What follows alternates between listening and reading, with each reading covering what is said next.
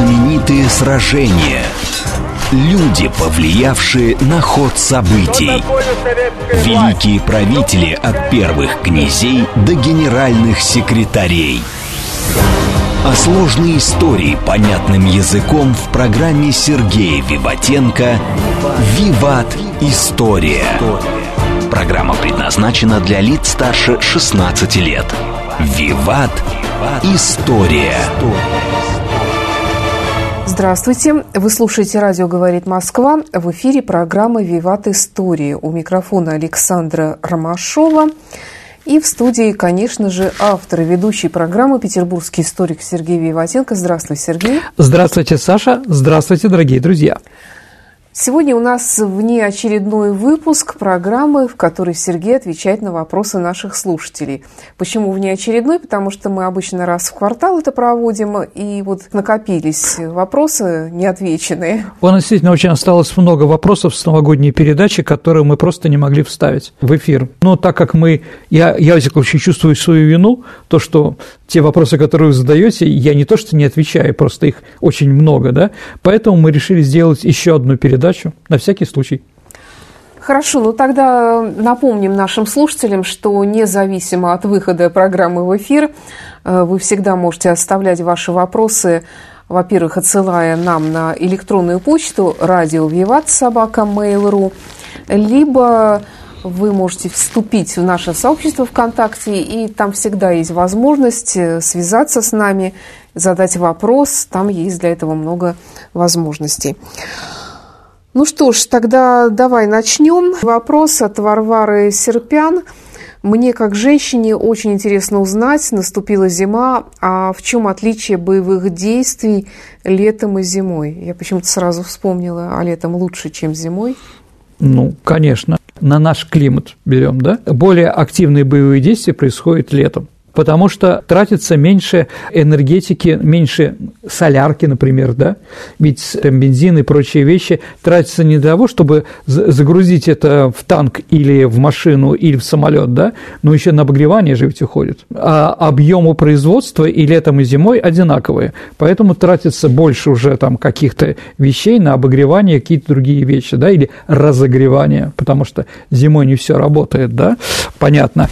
А в одежде тоже есть определенные проблемы, да, хуже стреляет техника, потому что замороженные какие-то механизмы, они, скажем, дают более не то что осечки, они э, менее кучно стреляют. Поэтому для решения какой-то задачи пушки, да, не гаубица, которая летит по своей траектории определенной, там какой-то километр, да, там изрывается где-то не видно, а когда ты видишь танк или еще что-то, нужно большее количество снарядов да, для того, чтобы решить какую-то задачу. Трата боекомплекта увеличивается, ну и многие другие вещи. Ну и, наверное, все-таки зимой труднее воевать рукопашно. Тоже понятно почему. Поэтому в основном все-таки зимой армии спят. Вопрос, почему э, праздник отмечается 4 ноября? Ведь в 1613 году в этот день в Москве еще были сражения, и кто победит, было неясно. Поляков прогнали только к 9 э, был договор заключен. Как же?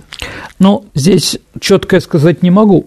Но я так думаю, что именно а, праздник Казанской иконы Божьей Матери, который в этот день празднуется, она не случайна. Благодаря нее мы тоже победили. Это с одной стороны. А с другой стороны, надо было что-то как-то после ликвидации Советского Союза и появления новых государственных праздников, праздник 7 ноября, он как бы перестал котироваться. Но люди привыкли 7 и 8 числа быть выходными. Поэтому, наверное, надо было придумать... Компенсировать как... как-то. Да, компенсировать какой-то аналог в эти дни. Поэтому принесли на 4. Ну, еще раз, в основном поляки были ликвидированы и, скажем так, прекратили сопротивление действительно 4 ноября. Вопрос от Екатерины Козловой. Расскажите, пожалуйста, про финно-угорские народы. Как народы в разных частях света могут относиться к одной группе? А, сама Мари жила в э, Хэмау, а, где ханты и мансы, представители финно-угров. Угу. Почему финны так трепетно относятся к этим народам? Ну, давайте так. Э, а финны трепетно к ним относятся? Ну да, я попытаюсь объяснить, как я это вижу. Итак, дорогие друзья, почему на таком большом расстоянии проживают финно-угорские народы от Ботнического залива Северного Ледового океана э, за Уралья, да, до Енисея, можно так сказать, да, какие-то вещи такие. Надо смотреть, это уральская группа языков. Поэтому они произошли, их и очаг был Урал. Ну и э, народы могут двигаться не только на запад или на юг, но и на север и на восток. Поэтому действительно при Урале является как раз центром распространения финно-угорских народов. Там и проживают коми-зиряне, коми, удмурты, те же самые ханты, манси и прочее. Действительно, это все народы финно-угорской племен, да, но и самое такое западное, да, которое отличается, оторвались, это венгры да, они тоже. Но финны все время пытаются выйти из рамок, а, из тех рамок того взгляда, который есть на финнов в мире. Они, возможно, хотят тоже быть великой державой не на затворках Европы или еще где-то, да, чтобы мы уважали. Поэтому у них есть идея объединить все финно-угорские народы под своей эгидой Великой Финляндии. Ну, скажем так, это было разработано Лепесанское общество, так называемое, и в 20-е годы 20 века у финнов это активно муссировалось в прессе и в политике. Да? Они считали, спорно считали, что их границы немножко нечестные, что надо еще присоединить нам Карелию, Кольский полуостров, побережье Северного Ледового океана и другое, выйти из тех рамок, которые у них были, плюс еще Эстонию присоединить к себе. Так также, да, и Ленинградскую область, все. Хотелки у стран бывают, да, но всегда получается, да. Я, с другой стороны, дорогие друзья, а если бы мы заявили, что мы хотим построить одно славянское государство – как бы порадовались этому чехи, Словакия и остальные дивные народы Польши там и другие, да, в Европе. Они сразу же начинали говорить. Но вот почему-то финнам это позволительно, да, потому что в основном финно-угорские племена живут на территории России. Ну, я считаю, что финно-угорские племена являются частью великих народов Советского Союза и России, и Российской империи. К тому же, мне кажется, что финно-угры считались всегда частью русского этноса как славяне, наверное. Ну, давайте так, у нас э, мы очень похожи. Мы очень похожи. Ну, все, Нет. все уже русский этнос, то, что мы с тобой говорили об этом, что русские это же смесь какая-то определенная получается. Ну, да, достаточно у нас очень много фамилий вроде русские, но на самом деле финно-угры. А какие это фамилии? Ну, Шереметьевы, например князья Мещерские, ну, это финно-угорские князья, да, я не знаю, там Водоняповы, Капкайкины, ну, все на Ки, там кины, да, это все финно-угорские там, да, а, фамилии там, да, а вот, ну, Садырины, Чапаев тот же самый. Поэтому у нас все в перемешку, да, и финно-угорские племена с русскими, они как бы где-то слились, где-то объединились, да, какая-то часть крови у нас тоже есть, это правильно, это здорово. Ну, не думаю, что марийцы хотят, думают о великой, о великой финно-угрии какой-то там, да, в основном.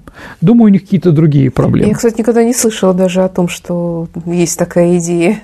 Но еще раз, у финнов такая идея есть. В 90-е годы они особенно активно финансировали всякие разные такие проекты.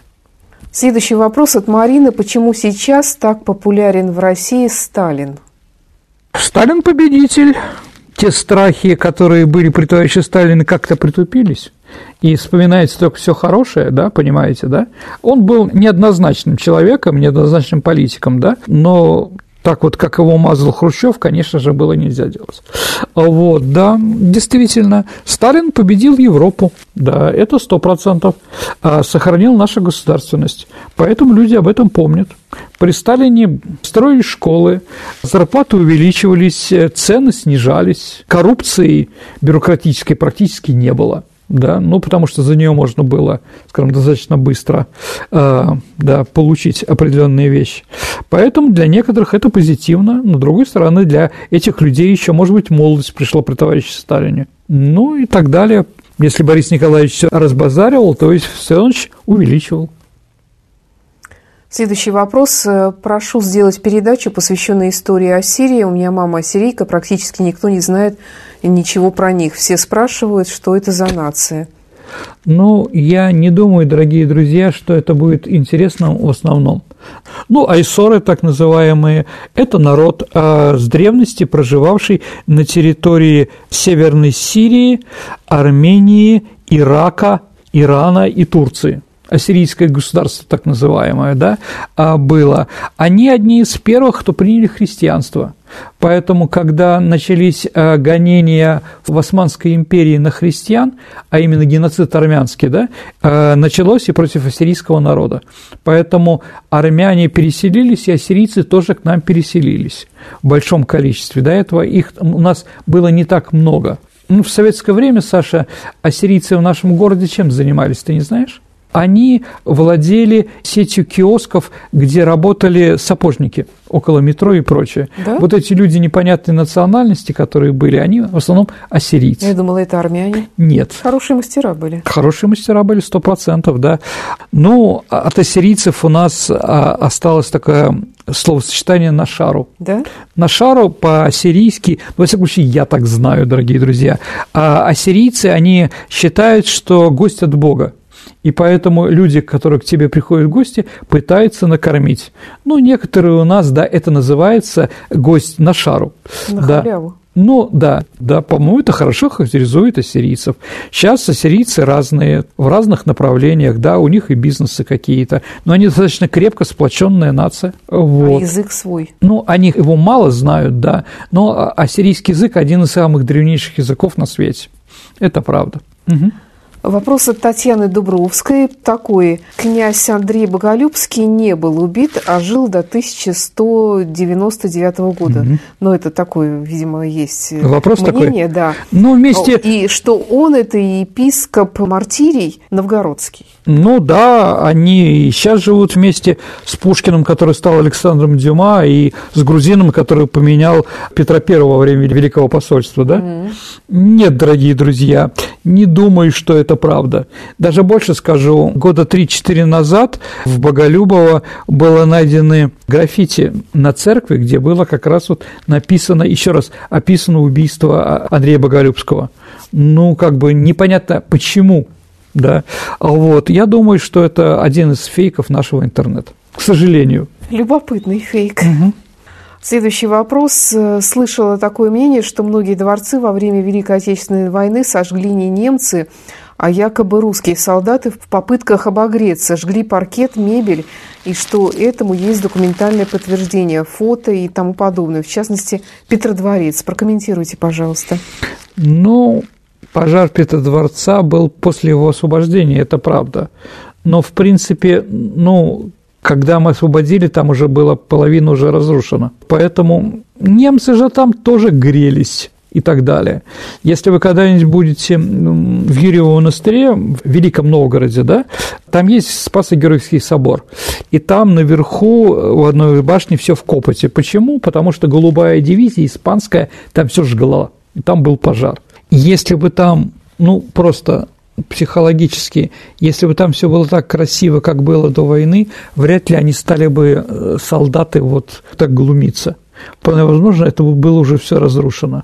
Притом немцы же воровали все, что там можно было вывести. И опять-таки, если ты начинаешь наступать в сторону Ропши или еще куда-то. Поэтому некоторые пожары действительно были после освобождения наших пригородных дворцов там, да, но извините, мы же не скрываем, что мы взорвали Крещатик, ну, пытались взорвать Крещатик после того, как вошли туда немцы какие-то здания, да, были поставлены специальные бомбы, которые взорвались там или в Харькове уже через неделю там после того, как немцы туда вошли. Почему немцы не могли такое делать?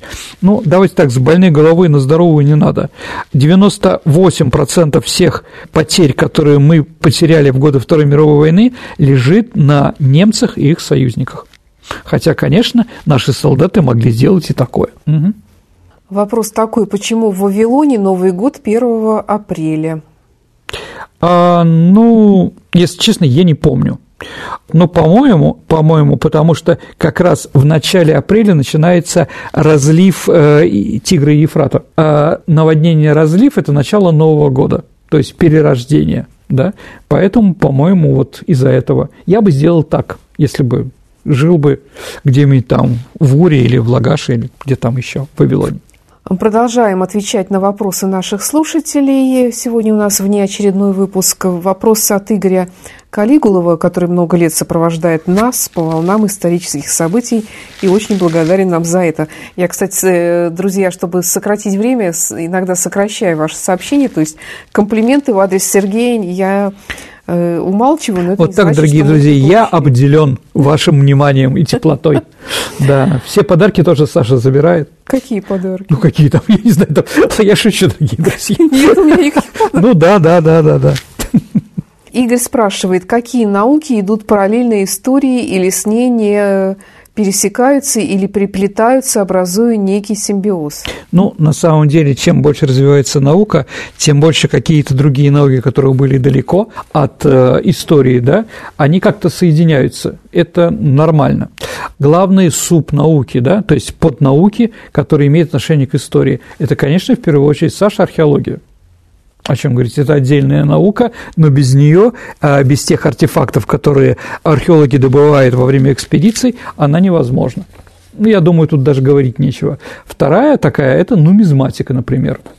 По монетам тоже можно многое определить. Ну, например, а, мы знаем лица каких-то царей или государей Древнего Рима, Греции или нашей страны именно по монетам да, какие они были, да. Дальше, э, при помощи монет мы знаем, например, как выглядел э, фародский маяк. Изображение фародского маяка в Александрии а, осталось только на египетских монетах того периода. Например, я говорю там, и многое другое там можно понять, например, о торговле и прочее, да, когда мы копаем и находим, а у нас в Ленинградской области громадное количество арабские дирхемы, это не значит, что здесь жили арабы. И не значит, что какой-нибудь населенный пункт типа Удрай или, я не знаю, Батецкая или Плюса являются городами, были основаны городами тогда, какого года эта монетка ну, Казани это не помешало стать, да, и, да, да. да, в свое время, да, но как бы, да, у нас этого много и интересно, да, а, новгородские женщины пользовались а, в основном гребнями и расческами, сделанные из самшита, очень много у нас еще находится каури. Это ракушки, которые были эквивалентом денег, а каури находится в районе Малайзии современной, там распространена, да, вот они до нас дошли определенно, да, то есть при помощи нумизматики мы можем говорить о каких-то вещах определенных, да. Дальше там наука о гербах – тоже объясняет. И многое другое интересное. История очень интересная наука. Сейчас появляется криминалистика, например, а, различная химия. При помощи криминалистики можно определить, отравили Анастасию Романову там, да, или а, Елену Глинскую, и не отравили современные технологии, химические, органические химии и еще раз криминалистики могут это тоже сделать. Это правда интересно. Физические вещи, радиоуглеродный анализ – который определяет, когда это дерево росло и многое другое там, да. Поэтому еще раз, а, э, наверное, наука чем хороша, то, что она не стоит в каких-то рамках, а пытается еще получить что-то от соседних. Филологическая наука, конечно, господи. Э, великий историк и исследователь Древней Руси, академик Дмитрий Сергеевич Лихачев, он же был филологом, гений Залезняк, человек по филологии, который специалист по брительным грамотам Новгорода, да, он же тоже филолог, математики тоже помогает и прочее. Еще раз, наука очень интересная. Да, и я как бы советую, да, учитесь, занимайтесь историей, это правда интересно.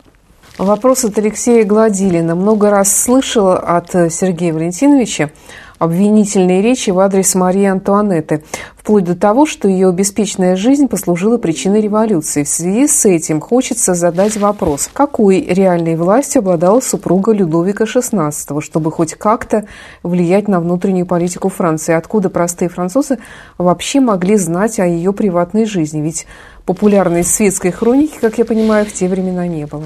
А какую должность занимала Раиса Максимовна Горбачева при Михаиле Сергеевиче Горбачеве? Понимаете, да? Женщина опосредованно, она может влиять на мужа, то есть опосредованно может влиять на политику через своего мужа. Извините. А что там, да? Разве таких вещей не бывает, когда человек подкаблучник?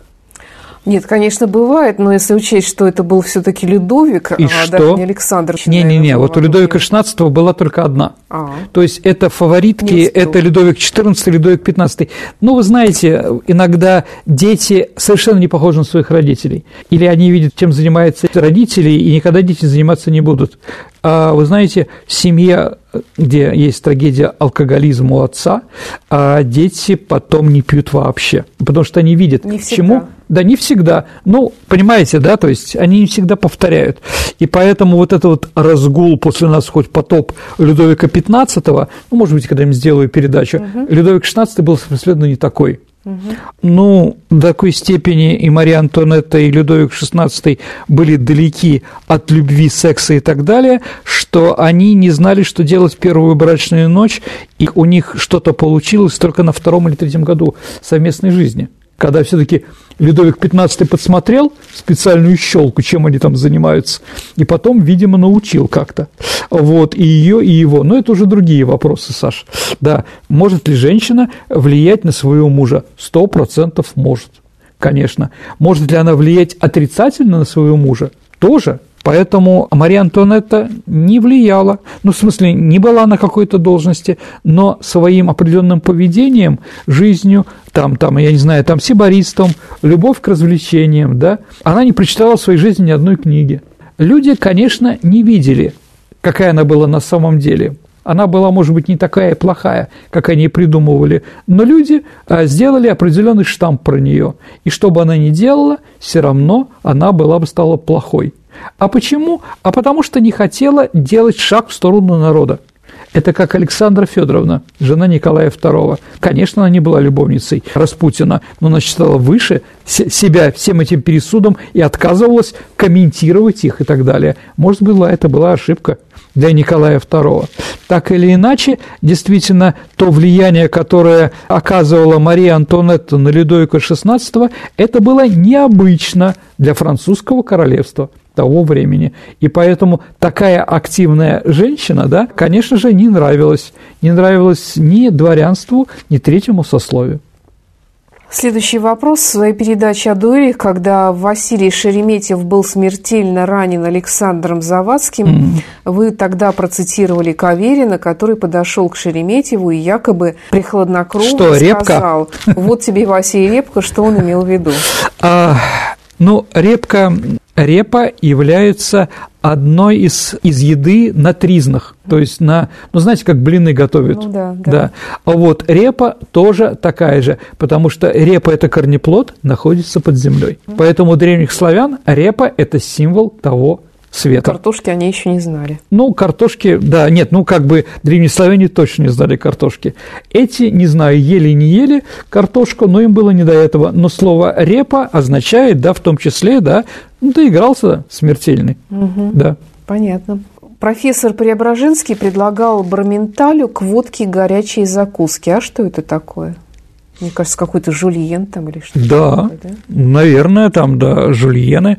А, ну, скажем так, есть закуски холодные. Uh-huh. Да, они сухие. А, вот, но Булгаков же ведь сам был врачом, что-то в этом отношении понимал, ну и, видимо, считал, что холодные водки, а водку у нас пьют холодную, да, нужно определенные теплые какие-то закуски, либо в виде жульена, в виде горячих пирогов там или еще чего-то. Ну, каждый человек самостоятельно себе выбирает, чем закусывает, что ему нравится. Он же говорил, что недорезанные буржуи так только. А, ну, да, да, да, да, да. У него был свой взгляд. Да, все-таки, наверное, профессор Преображенский Филипп Филиппович был не дворянином, а человеком, сделавшим себя сам в Российской империи, да. Он стал профессором до революции, да. И поэтому, с одной стороны, ему притило какие-то там барство дикое и купеческие развлечения, да, а с другой стороны, конечно, он отказывался от пролетарской закуски и пролетарских времяпрепровождений, да. Следующий вопрос такой короткий и непонятный. А что такое деволяй?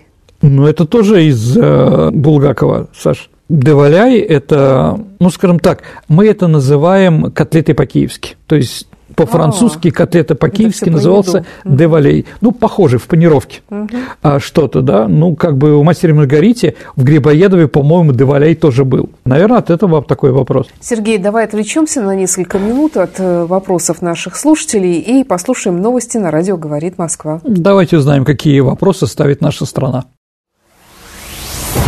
А сложные истории понятным языком в программе Сергея Виватенко «Виват. История». Вы слушаете «Радио говорит Москва». Продолжается программа «Виват. История». В студии по-прежнему петербургский историк Сергей Виватенко, который сегодня отвечает на вопросы наших слушателей во внеочередном выпуске программы «Виват. История», посвященном Ответам ответам на вопросы наших слушателей. И от лица общественности их зачитываю я, Александра Ромашова. Давайте вернемся к вашим вопросам, дорогие друзья. Следующий вопрос. Скажите, повесть Бориса Васильева «А зори здесь тихие» имеет отношение к реальным событиям Великой Отечественной войны? Если там нет реальности, зачем тогда автор ее написал? О, Господи, ну нет, конечно, не было такого, э, не было такого, что женское подразделение остановило э, немецких диверсантов, да, если мы помним, где-то в районе Карелии там это было, да, такого не было, но литературные произведения не должны носить фотографический характер. Это раз. Во-вторых, подвиг советских женщин или какого-то простого человека на фронте он был, да, и изобразил его так. Это антивоенное произведение, потому что, да, если вы помните даже в фильме знаменитом Ростовского, а там же ведь это эпизод в бане, почему он нужен был? Да. Чтобы показать, куда летят немецкие пули, да. Поэтому он показал так все эти ужасы войны.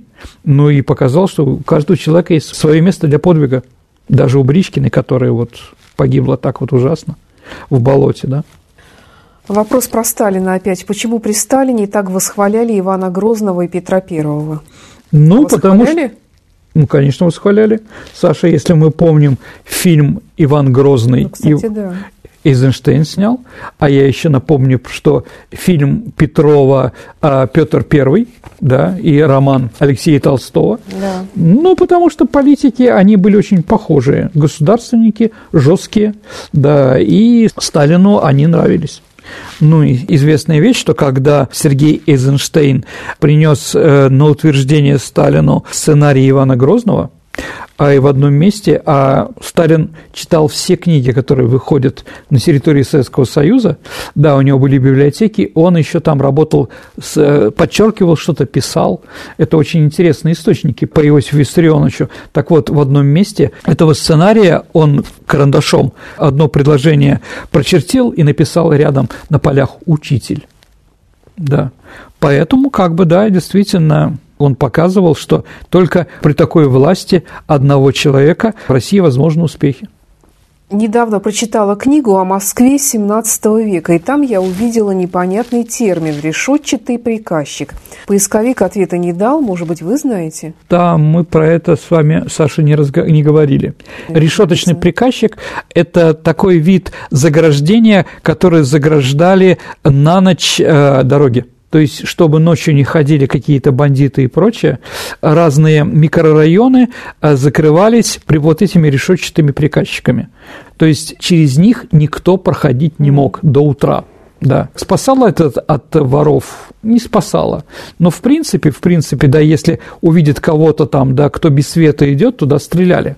Это было нормально. Поэтому вот так вот пытались ночью сделать минимальным разбой и другие криминальные вещи. Почему нос мессершмиттов красили в желтый цвет? Ну, понимаете, когда идет воздушная карусель, идет дуэль между самолетами, да, определить, кто свой, кто чужой, иногда достаточно сложно. Особенно если и английские самолеты, и немецкие самолеты, а мистер Смит желтый появился во время битвы за Англию, да, в 1940 году, да, они красились в один цвет. Ну, еще раз, если они на море, то они красятся, да, и чтобы не было попыток сбить своего, немцы тогда красили в желтый цвет э, нос своих самолетов. И это сделало меньшим количество э, убийств своих. Мог ли сыграть решающую роль в конце войны Фауст Патрон? Фауст-патрон – это ручной гранатомет, Саша. Угу. Фауст, значит, по-немецки кулак. Ну, он там похож. Если мы посмотрим на фауст-патрон, то, скажем так, в то время он был похож на кулак да, определенный. Ну, давайте так, фауст-патроны, они действительно были розданы э, фолькштурму, ландверу, ополченцам, в общем, солдатам, э, людям, которые не попали в армию во время штурма Берлина или там Бреслау или Познаня, там каких-то городов, где жили немцы, чтобы они сражались э, с русскими за каждый дом да, и они были должны подбить наши танки определенные. В чем-то фауст-патрон приносил пользу, да, и можно было уничтожить стенку, но некоторые танки, особенно ИС-2, они взять не могли, но если только ударят они по траку, по гусенице, да, тогда не могли остановить. Или попасть в бензобак с другой стороны. Да, это было реально, но в принципе, в принципе, то, что от них ждали, они не принесли. Но и с другой стороны, скажем честно, им же тоже надо уметь стрелять, да?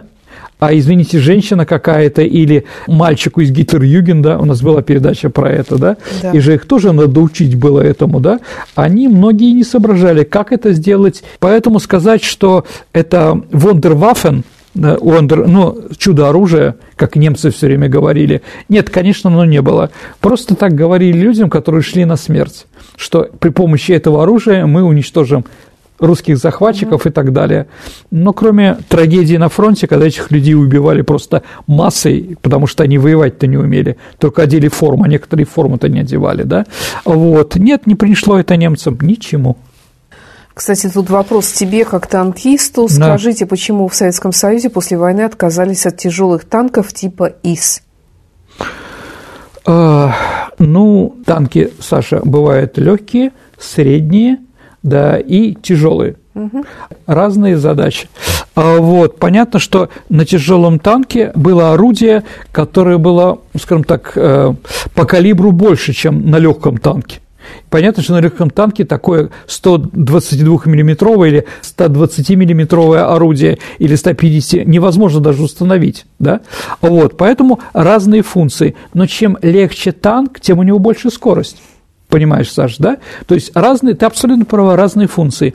И в конце 50-х годов, в конце 50-х годов мы изобрели танк, который имел функции все. И скорость, ну, Т-64, например, Т-72, скорость, как у легкого танка, маневренность, как у легкого танка, да, а вес, как у среднего танка, да, а вот, а пушка, как у тяжелого. И было все заменено, потому что у нас появился танк, который решает все задачи в одном лице. Это Т-64, Т-72, Т-80 – это называется сейчас основные танки, дорогие друзья. Поэтому тяжелые танки как таковые не нужны. А Еще вопрос, слышали ли вы про заявление американцев о том, что их Абрамсы на три главы эффективнее наших Т-72 в Ираке? Ну, еще раз, разная функция – разная функция. В чем-то они были там, да, более интересные, да, более просторные и прочее. Но здесь, опять-таки, такое же столкновение, как и Т-34 и «Тигр», да, их нельзя сравнивать. Это разные танки для разных функционалов, да. Поэтому, еще раз, ну, Абрамсы сейчас горят так же, как и все остальные ну и те же Абрамсы горели от наших там, я не знаю, там, да, гранатометов, да, там в том же самом Ираке, о котором они говорят, да. Сейчас придумано столько разных вещей, чтобы уничтожить танк, то, что, да, дорогие, очень современные танки, американские или немецкие, которые строят очень дорого, да, они горят – как, я не знаю, как, как очень простые танки. То есть, смотрите, дорогие друзья, примерно говорю, танк стоит где-то американский или немецкий несколько миллионов долларов, да, а гранатомет, который ему можно подбить, или, извините, ланцет, стоит, ну, сто раз дешевле. И поэтому, да, ну, делайте такие дорогие танки, мы их уничтожим за более дешевые деньги. Вот, поэтому я думаю, что современная война сейчас должна многое изменить. Следующий вопрос от Симы Шапаш. Видел в кино, что офицеры в XVIII веке на поле, боя, на поле боя были в руках не шпаги, а копья. Расскажите, почему? Ну да, действительно. А, понимаете, вот идет, э, скажем так, э, тогда же наступали развернутым фронтом. И вот идет линия, да, и офицер контролирует солдат, которые идут у того, кого пика, он может идти впереди и идти сзади. Грохот жуткий ничего не слышно. Орать там, да, на какую-то линию там потянуться и прочее, да, он при помощи этой пики может руководить направление ставить. Понимаете, да? При помощи пики, вот так вот, он может делать, Саша, ритм. И при помощи пики он может кого-то там в спину ткнуть, чтобы он не бежал. Ну, в смысле, чтобы он шел быстрее там или еще что-то, да. Пика нужна была для, э, скажем так, для коммуникации со своим личным составом. Да, а не для того, чтобы они бежали там и кого-то кололи. Понятно. Почему немецкая слобода имела название Кукуй? Но мы на самом деле уже этот вопрос да, отвечали, да, недавно. да, поэтому послушайте эту передачу, которая была ну, по-моему, две недели тому назад. В художественном фильме «Ликвидация» маршал Жуков пляшет под валенки. В это можно верить? Ой, давайте так. Мне очень нравится фильм «Ликвидация». Мне очень нравится, да, Одесса и что там происходило. Но, понимаете, эм, в любом фильме есть консультанты. Да, ну и как в фильме «Ликвидация» делали, например, с наградами, которые есть у офицеров, это, конечно, ужас какой-то. Что там не так? Ну, к ордену Красной Звезды сверху при, при, присобачили ленточку. Угу. Вот, для чего-то, да. А у капитана второго ранга, директора интерната, а, который вот куда там Мишку Карася отправили, да, у него перевернута планка, да, вот, и там у него ленточка награды, там 20 лет победы, 30 лет победы, ну, в общем, там, да, как бы такие вещи, да. А насчет, а, насчет взаимоотношения, да, э, насчет Жукова и ликвидации всех, а, скажем так, э, преступных элементов, да, это вопрос спорный достаточно. И историки ну, и сейчас не могут ответить на него. А насчет барыни, давайте так, а Жуков из простых – Жуков из деревни из Калужской области, да, в районе Обнинска, он там село Стрелковка. Наверное, танцевать барыню он умел, да. Скажем так, грамотность и какие-то вальсы или какие-то другие современные вещи, конечно, с ним никак не, не были связаны, да, вот, но действительно люди, которые присутствовали на подписании пакта о капитуляции, ночь с 8 на 9 мая, да, а, скажем так, вспоминают, что после подписания он вышел и ударился в плясовую. Угу. Да, он заслужил это, дорогие друзья. Он имел на это право, да, угу. как бы это совершенно или нет, да. А танцевал он, глядя на, а, глядя на портрет товарища Сталина, но то, что он мог пить за товарища Сталина, даже находясь в Одессе, сто процентов я в этом уверен, да. Ну и его любимая актриса да, певица Лидия Русланова, да, пела для него валенки, которые он обожал. Вполне возможно, что он и танцевал под нее тоже. А можешь ли ты сказать, э, как историк, что в современных фильмах, где какая-то историческая эпоха ранее э, показана, больше ляпов, чем в фильмах э, советского периода? Ну, в общем, да. Ну, давайте так, и там, и здесь были ляпы, например, про моду. Если на, на складу Мосфильма находится одежда мода конца XIX века, но для нас она так же далека, как другое, да, в нее могли спокойно одеть женщин на втором ряду киноэпопея «Война и мир», угу. или там что было в начале XIX века, мы все равно не определим. Угу. Когда, э, когда появились кринолины, когда закончились э, корсеты и так далее и тому подобное. Но ляпов очень много. От чего это еще зависит? Ну, от того, что люди становятся менее грамотные и понимают какие-то вещи. Дальше еще экономия. Ну да. Ведь все-таки, да, продюсерство и прочее – это определенные деньги, которые надо заработать и там как можно меньше вложить, да. Поэтому, ну, нормального консультанта возьмите, да. Да, он будет стоить каких-то денег, но если вы хотите избежать больших ляпов, то, конечно, лучше, скажем так, с ним все-таки как бы поработать. Да, чем наверное, какие-то... поэтому современные оперные спектакли, современные оперные режиссеры сейчас э, так легко расправляются с эпохой, перенося да, да, действие да. сюжета в совершенно другую эпоху угу. и показывая в таких костюмах, которые к той эпохе не имеют никакого отношения. Ну вот, дорогие друзья, вот еще надо сказать, да, а тут недавно на новогодние праздники я посмотрел телесериал «Доктор Преображенский». Это конце 60-х, начало 70-х годов, да, про врача в Москве. Угу. Вот, и сидит там, товарищ решает кроссворд, конец 60-х годов, да, столица государства Мозамбик. И женщина говорит, Мапуту. Ну, во-первых, дорогие друзья, государство существовало, это было колонией тогда, да, а при, при португальцах, при португальской колонии назвали было другое, в честь одного известного человека. Можете посмотреть, как назывался Мапуту в конце 60-х годов. Любопытно. Угу. Вопрос следующий. На императорской короне Е1, которая находится в алмазном фонде грановитой палаты, сейчас нет драгоценностей. А куда они делись и продали их э, в 20-е годы большевики? А, нет, дорогие друзья, возможно, что-то и продали, конечно. Императорская корона при Елизавете Петровне. А, так вот, а, смотрите, а, была Петровская корона, да, там, да, Екатерины I, Елизаветы. Следующая, а, следующая императрица а, хочет, чтобы у нее было что-то другое. Поэтому старую корону отдирается все, и эти камни, если не серьезные, ставятся на новую. Да как бы это было нормально. Угу. Да, потом появилась большая императорская корона, да, но это уже было немножко позже, да, и все осталось. Поэтому действительно в грановитой палате оста- какие-то остатки былой роскоши существуют.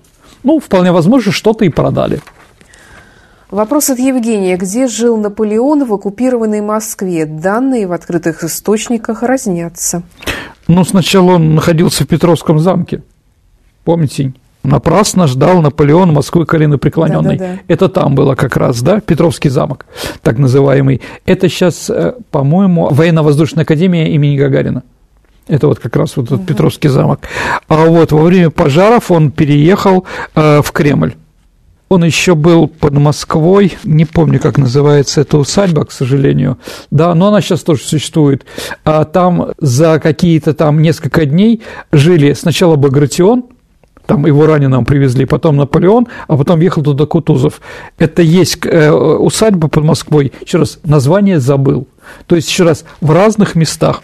Но, с другой стороны, там все-таки э, попытки его убить тоже существовали, тоже Пьер Безухов, да, поэтому он нормально, что в, на оккупированной территории скрывался в разных местах. Вопрос от Матвея. Почему страна Голландия, то Голландия, то Нидерланды? Что вообще означает оба названия и как все-таки правильно? Последние два года только Нидерланды. Нидерланды называются по-голландски низменные земли. Угу. Ну, потому что они действительно находятся э, за нулевым этим самым ординаром Северного моря, да, там же везде дамбы и прочее, вот, построены, да, поэтому Нидерланды правильно, но три четверти территории современных Нидерландов является а, провинция, которая называется Голландия. Верхняя, нижняя и так далее и тому подобное. Но в Нидерландах, кроме Голландии, существует еще Брабант, Фризия, Зеландия и другие, скажем так, районы. Поэтому, а, да, действительно, а, скажем так, в основном Голландия – это там, где, в смысле, э, люди, которые проживают там, они, конечно, голландцы да, ну, это белые, а нидерландцы – это граждане, скажем так, всей страны, там, которые так много там марокканцев, суринамцев, и кто там еще живет, как говорится, да, и прочее. Да, поэтому, а, скажем так, мы можем их называть как угодно. Да, я считаю, что это нормально. Ну, мало ли там, да. Ну, а как сейчас официально называется Индия, Саша? А я даже не, не затруднюсь ответить. Бхарата с прошлого года, она Бхарата. Само название. Ну, как официальное название, да? да Но Бхарата. все равно мы ее будем называть Индией, а жители, которые там зовут, индусами. Да. Ну, да. Они так себя называют. Это как столица в Китае Бейдзин, мы его называем Пекином. Угу. Да, ну, как бы это нормально тоже для нас, да? Так же, как Суоми, Финляндия. Ну, да, да, да. Конечно, а поляки могут издать указ, по которому Калининград они переименовали в Кралевец. Да, но это как бы странно, да? Ну, давайте мы переименуем Вроцлав в Бреслау, угу. если они так хотят, да? Э, Колобжек в Кольберг. Там же много разных дивных, там, Штеценов и так далее и тому подобное, да? А вот, да, пожалуйста, если, еще раз, чужое сумасшествие, очень хочется ответить на него, но мы до такой степени опыляться не будут. Они делают из себя, ну, клоунов. что делать, да?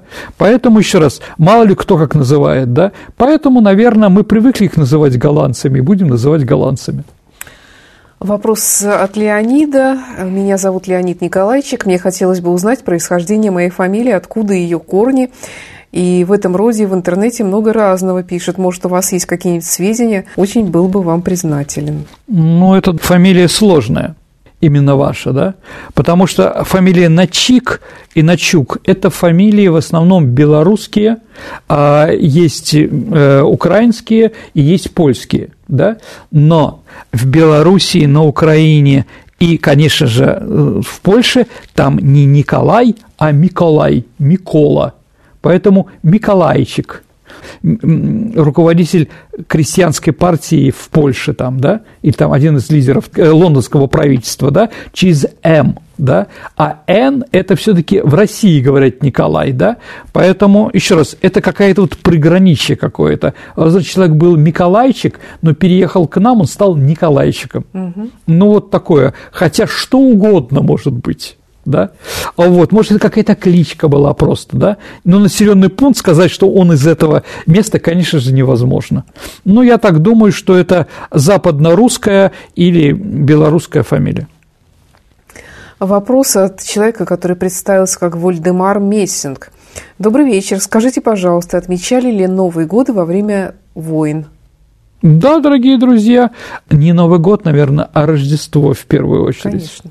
А, вот, действительно, но если вы будете мешать вашим врагам, у которого Рождество 24 декабря, да, будете стрелять из пушек и так далее, знаете, что ночь на 6-7 января они вам ответят – ну или наоборот, понимаете, да, там месяц Рамадан там или еще что-то, вот какой-нибудь там, да, а вот поэтому, скажем так, люди на войне пытаются, сложно, но пытаются быть людьми, и поэтому что-то у них еще держит и прочее, ну и поэтому, наверное, какие-то перемирия тоже были возможны, негласные перемирия, там, да, там Новый год или какие-то другие праздники, которые празднуются, да. Но такого официального, конечно, не было, да. Ну, ну я напомню еще раз, дорогие друзья, историю про то, что, оказавшись в Сталинградском котле, немцы, да, праздновали, ну, это самое, праздновали Рождество впервые, да, находясь вот в снегу и прочее, нарисовали знаменитую Сталинградскую Мадонну, так называемую, да. Поэтому, конечно, хотелось бы, хотелось бы, что чтобы какие-то на празднике было перемирие. Но если вы сейчас европейцы, если сейчас вы атеисты, то для вас это праздник, Рождество, ничего не значит. Да? Поэтому, извините, в этот день вам нечего праздновать. Да? Ну и так далее. Да? Хотелось бы, чтобы все-таки люди оставались людьми даже на фронте. Вопрос от Юлии. Расскажите, пожалуйста, почему монетный двор Германии в 1916 году выпускал монеты номиналом 1, 2, 3 копейки? Ну, в 15 году после германского наступления а, немцы, немцы контролировали всю Польшу, а, часть Литвы и Западную Белоруссию. А, и там они устроили свою финансовую систему. И действительно, в начале, в начале а, там они делали ну, для поляков, для царства польского, да, на русском языке эти самые копейки. Там был крест немецкий, железный крест нарисован, да, и написано 3, 2 и 5 копеек там определенные, да, из, из железа было сделано. В общем, очень дешевые такие монеты. Но потом аппетит приходит во время еды, они стали делать оккупационные рейхсмарки то есть там появились уже на немецком языке какие-то другие названия, да, то есть они уже считали, что эти земли, они за собой после окончания Первой мировой войны сохранят. Да, поэтому, да, они делали для, именно для этих земель. Это не то, чтобы этими копейками устроить нам финансовый коллапс. Копейками это не делается хотя бы на какими-нибудь банкнотами еще туда-сюда, да. Но еще раз, эти деньги это и есть, да. Они очень такие дешевые, да, и нумизматов они большой цены не имеют. Ну что ж, спасибо, Сергей. Мы сегодня попытались э, в программе во внеочередном выпуске ответов на вопросы подобрать наши все долги угу. за прошлый год, 2023, но я хочу сказать, что все равно еще не все подобрали, угу. поэтому подберем. Ничто не пропадет, я держу это на контроле. Ну а Сергей, большое спасибо за то, что он так терпеливо отвечает на ваши вопросы. И до встречи в эфире. С вами был Сергей Виватенко, петербургский историк, и я, Александра Ромашова от лица общественности. До встречи в эфире. До свидания, дорогие друзья. Берегите себя. До новых встреч в эфире.